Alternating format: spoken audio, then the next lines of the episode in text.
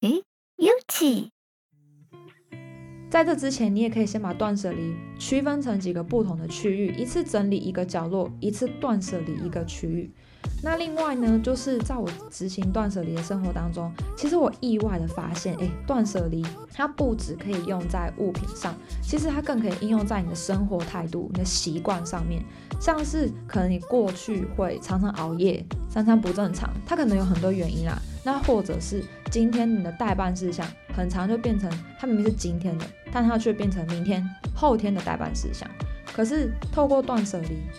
它是一个很实际的一个整理过程，就帮助自己在潜意识的当中逐渐培养我要整理生活的习惯。像我之前可能我们就会提醒自己，哎，我要早睡，我要早起。当你试着去培养生活的习惯的时候，你就去列条件，哎，怎么样我会睡得饱，我的精神会比较好。那可能像是我要舍弃掉的行动就是。Hello，大家好，欢迎来到平平有奇，我是 Leslie，我是 Chrissy，我们是屏东大学的学生，在有奇节目里，我们将与大家分享我们对屏东的记忆，让译文贴近大众的生活。如果你喜欢享受一个人，我们推荐你一起来开讲系列，由主题讲师为你带来深入的内容。如果你希望轻松地吸收译文知识，我们推荐你译文知多少系列，透过有奇与译文工作者之间的聊天，走进译文产业。又或者你希望拥有更多休闲，欢迎收听闲话配家常系列，与有奇团队聊日常、交朋友。脸书、IG 搜寻平平有奇，按赞追踪，任何最新更新都不会错过。也欢迎锁定每月一次的直播活动，与有奇互动哟。有奇节目在 SoundOn、Spotify、KKBox、Apple Podcasts、Google Podcasts 都有上架，现在马上订阅我们！平平有奇，翻转你对屏东的平平无奇。Hello，大家好，欢迎来到平平有奇，我是 Chrissy。在今天节目的一开始呢，我想要请大家，你一起来为你现在的生活打分数，从零到一百，你会给你的生活多少分呢？请给分。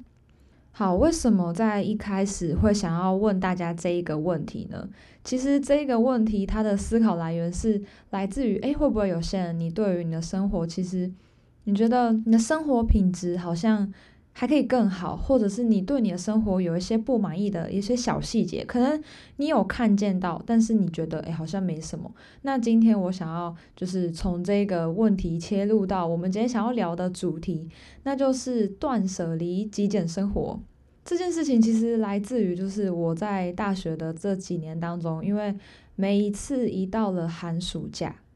我相信，只要是当过大学生的人，当过你当过学生的人，你一定都会遇到的状况，就是在整理宿舍的时候，你感到非常的头痛。就是你明明东西就不多啊，可是为什么每一次整理起来，它的数量就是很惊人？那这同时也会影响到你对你的生活空间，它可能会是有一种压迫感，可能会有点阿杂。可是在这个当中，我还蛮幸运的，就是接触到刚才跟大家讲到的极简生活当中有一个非常。重要的一个概念就是断舍离。那时候我就是因为看到 YouTuber 有两位 YouTuber，一个是莫阳子，一个是娜娜 Q。大家你在听完我这一集之后，你可以再去查查他们的频道。那在他们分享的当中，他们其实会从很多不同的层面来讲到极简生活跟断舍离。那其实它最大的一个出发点就是透过你去整理，透过你去思考，说这一个东西它对于我的生活，它是不是带来最大的一个一个怎么说呢？就是最大的提升，提升你的品质，提升你生活的品质，让你能够获得一个你真正喜欢、真正想要的生活。所以这边我想要跟大家一起来分享，就是我们可以怎么样来实践极简生活，怎么样透过断舍离找到更适合你的生活。那一开始呢，你可以先选择一个角落，比如说像是你的鞋子，它是一个物品来某某一个类别，或者是你找你的衣柜啊，你的储藏室。或是你的客厅等等的，就是某一个小角落，不用不用一次全部，你可以先找某一个小角落，再来你就是运用三大准则。第一个就是这个东西它是不是让你感到心动，没有别的思考，就是它让你感到心动，它让你觉得诶，这东西我很喜欢。那再来第二个是，你觉得它无感，那你就可以选择的是要把它舍弃掉，要把它断舍离掉。那断舍离的解决方式有三种，就是如果你不想要直接丢，你其实可以把它捐出去，或者是你可以把它送给有需要的人，可能是你朋友啊，或者是诶，你觉得它是可以用，它有别的用途的。那又或者你可以把它卖掉，因为现在有很多那种二手的嘛，二手的 App 或者二二手的二手的 APP 或是二手的网站，你就可以在那个上面把你的这个东西断舍离的物品，把它给更有需要的人。再来第三个准则就是你不确定，就想说，哎，这个东西我或许之后还会用到。诶，我当初买了它，我就花很多钱诶，我舍不得丢掉。如果你真的没有办法做决定，没有关系，因为第三个不确定这个选项，你就可以先把它装袋，可能是放在鞋柜上，因为你每天会看到它，但是你先把它装着，你就给这个物品半年的时间。为什么要有这一个步骤呢？因为其实断舍离有一个很重要的一个概念，就是说，其实你在断舍离的过程里面，你会去思考。这个东西它留在我的生活当中，它是不是能够发挥效用的？还是它只是占空间？它留下来的理由就只是因为它当初买的很贵，或者是它可能过去有某一段的回忆。可是其实你知道，在我们的生活当中，其实现在。我觉得啦，就是说，因为我们生活很方便嘛，你可以随时买到你想要的东西，你可以很容易接收到新的资讯，很容易知道现在新的物品是什么，你可能很快就会有这种喜新厌旧的状态。可是透过断舍离的这个过程，透过我刚才说的这三个准则，你其实可以更有效率的去想到什么是你真正需要，什么是你真正。真正能够留在你的生活当中，而且会让你感到心动，为你的生活带来加分效果的。所以，其实大家可以透过这几个判断的标准，列这几个条件，让你可以有效的去进行断舍离的整个过程。那在这个过程当中，其实就是一个练习做选择的过程。所以，接下来我想要跟大家来分享的是一个我自己。断舍离的实际经验，那就是衣柜啊。你看女女生的衣柜，其实应该通常都是那种很多件衣服，大家就想说衣服衣柜一打开，衣服就爆出来。其实我没有到那么夸张啊，但是就是我当初会想要进行衣柜断舍离，就是因为很长，就是你衣服明明。有不同的衣服，有好几件，可是你就想说，哎，到底要穿什么？我不知道要穿什么，所以我就是刚才依照我上面说到的这三个准则，我去判帮助我自己判断我要留下来的衣服。但在这个当中，我又多列了一些条件。那这些条件，大家可以依据你个人的状况去进行条列。我这边举我那时候我自己进行断舍离的一些举例，比如说。诶，什么样的衣服对我来说，我穿起来是自在的？自在的标准有很多嘛，比如说，可能有些人他穿长裤，他会觉得很自在；有些人觉得他穿衬衫，他感到很自在，或者是他觉得紧身，他感到很自在。但你可以，你就可以去思考，什么样的衣服对你来说是自在？你把你的条件列得明确一点，你就会让你更有断舍离的行动。那再来，我列的第二个条件就是，什么样的衣服它是适合我的身形的？可能有的一有的人的身形他是梨形啊，他是比较扁身，或是他的肩膀比较宽比较窄，那我们就要透过这个了解自己的个人特色、身材的个人特色的时候，我或者是我觉得哪些层面是，比如说有些人会觉得啊，我的我的臀部比较大啊，那你就可以依据是你去列条件，什么样的衣服它能够凸显你身材，但是它又能够遮掩你身材一些缺缺点。那你就可以依据这些的你的状况去列出你做选择的一些面向。再来，我自己列的第三个，就是因为小资女学生嘛，就是你没有办法把你没有办法把钱花在衣服上那么多，所以我那时候就列了一个条件：什么样的衣服它能够重复穿搭？对，你没有听错，就是重复穿搭。因为其实重复穿搭也蛮有趣的，就是你可以透过一件衣服，它可能。如果它可以搭出三种，至少三种风格，至少三种的款式，那这件衣服在你的衣柜里面，它我自己觉得啊，对我来说，它就会能够发挥它的一个效用。不然它就只是哦，我觉得它很好看，可是我又要拿其他的衣服去配合它。但如果它能够一件衣服，它就可以有三种的，至少三种的搭配方式，那其实它又可以让你的穿搭到下一个层次。对，所以在我自己试着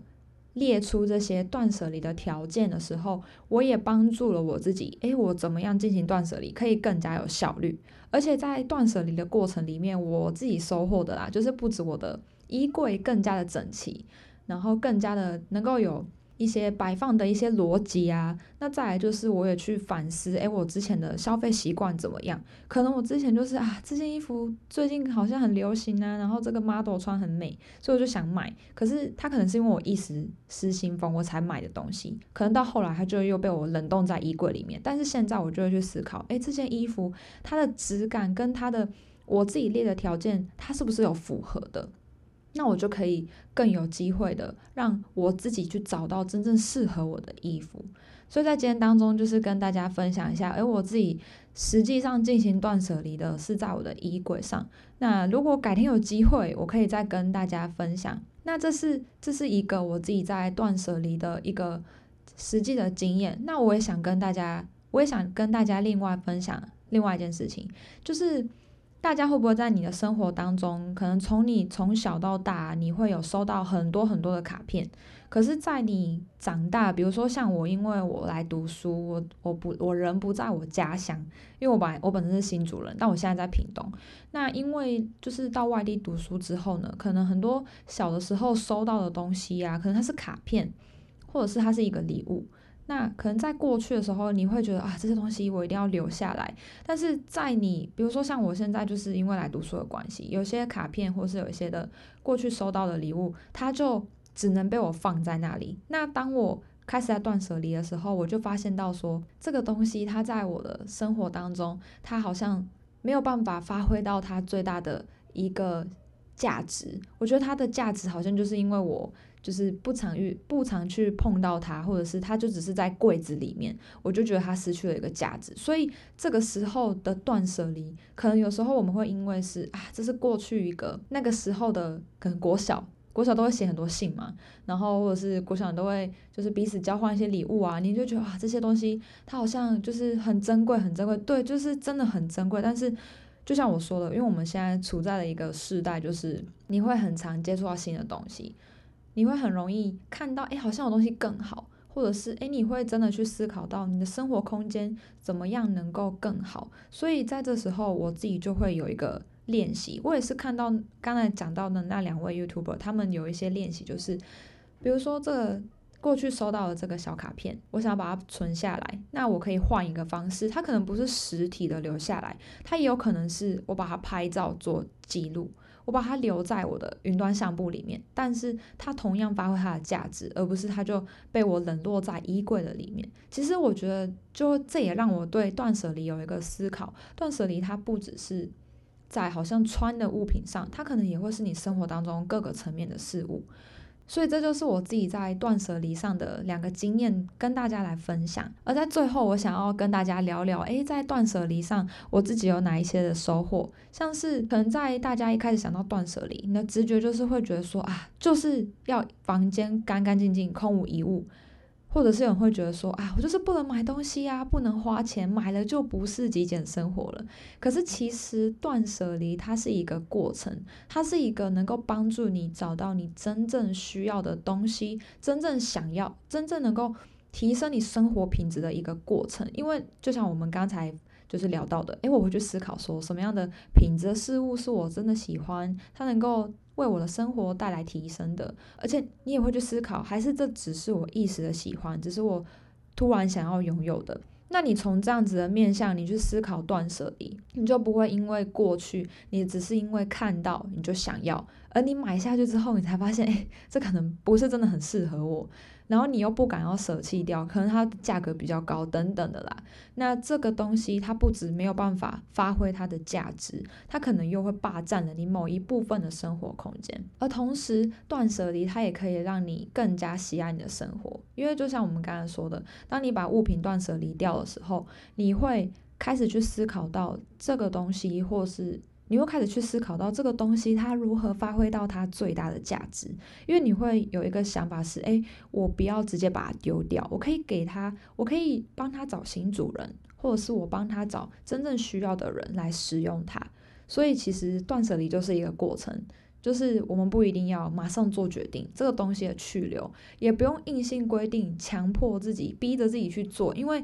你知道强迫反而会带来反效果。那你断舍离就会断得不开心。而其实最没有压力的一个断舍离的方式呢，就是你用平常心去执行断舍离的过程。像是你可以选择在某一个周末吃完饭之后来执行，或者是和你某一次做报告，你突然卡关，头很痛，那你想要让你的脑袋活动一下，你就可以去进行断舍离。在这之前，你也可以先把断舍离区分成几个不同的区域，一次整理一个角落，一次断舍离一个区域。那另外呢，就是在我执行断舍离的生活当中，其实我意外的发现，诶，断舍离它不只可以用在物品上，其实它更可以应用在你的生活态度、你的习惯上面。像是可能你过去会常常熬夜。三餐不正常，它可能有很多原因啦。那或者是今天你的待办事项很常，就变成它明明是今天的，但它却变成明天、后天的待办事项。可是透过断舍离，它是一个很实际的一个整理过程，就帮助自己在潜意识的当中逐渐培养我要整理生活的习惯。像我之前可能我们就会提醒自己，诶，我要早睡，我要早起。当你试着去培养生活的习惯的时候，你就去列条件，诶，怎么样我会睡得饱，我的精神会比较好。那可能像是我要舍弃掉的行动，就是，诶，我睡前不要划手机啊，我不能不规划我的时间啊，我睡醒的时候我一定要赶赶快把闹钟关掉等等的。所以就是这是今天想跟大家分享，诶，这是我自己在断舍离当中得到的几个很棒的收获。虽然它可能不一定马上就能够练习的。很熟悉，但是这确实可以帮助我们在生活当中列出我们的生活的需求，而且我们可以用很实际的条件帮助自己去思考到这是不是我要的生活。所以，如果在你听完我的分享之后，你也想要一起来试试看断舍离，欢迎你就用我刚才所提到的三个准则来练习，而且你也可以从这三个准则里面再去列出一些的条件。哦，我终于录完这一次的有奇实验室了，我发现自己一个人要录。